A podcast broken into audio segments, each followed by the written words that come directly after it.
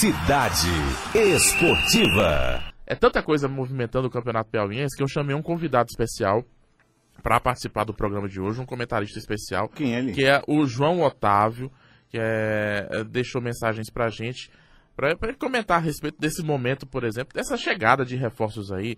O River, o Flamengo tá trazendo três reforços também.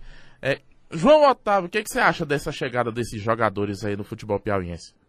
Não adianta trazer jogador atacante do Araxá, esse Yuri Branquinho que entrou no segundo tempo aí, ó, que tem um gol como profissional. Um gol. E é jogador de empresário, emprestado do Betinense.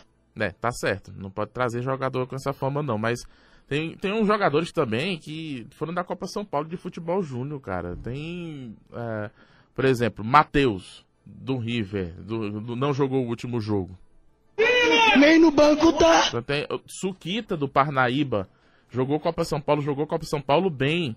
Pelo Parnaíba, o Parnaíba em crise assim, rapaz. E ele? Nem no banco tá. Pois é. É uma coisa que não entende, não. Ah, não, também não entendo, não. Agora o Piauizão, que tá sem vencer no campeonato ainda, rapaz. E a gente comentava até, Joelson, no começo Sim. do campeonato, que é uma mistura da juventude com é, veteranos do River, né? Que o time era bom no papel. Todo mundo já sabia, a gente acreditava. Ah, no papel o time não é tão ruim assim. Tem coisa que não dá, gente. Todo mundo sabia que ia dar errado, é. É, aliás, o Piauí teve dois jogadores que ficaram fora da última partida por indisciplina. O Índio e o goleiro Robson. O Índio e o goleiro Robson, né? João Otávio, o que, que tem que acontecer com esses caras, velho? Tem que, tem que ter postura do diretor de futebol, do presidente. Vocês também tem que, tem que cornetar junto com a gente. Não, a gente corneta também. Agora, e a saída do Adelmo Soares? O Parnaíba já vai trocar de treinador, treinador rapaz? Abandonou o time. Vai querer evoluir, mas já, já vai trocar o treinador que vem de péssimo trabalho, que infelizmente não tem condição nenhuma de treinar nem Morro Velho, nem Palmeirinha. Bom. ah, gostei desse rapaz, hein?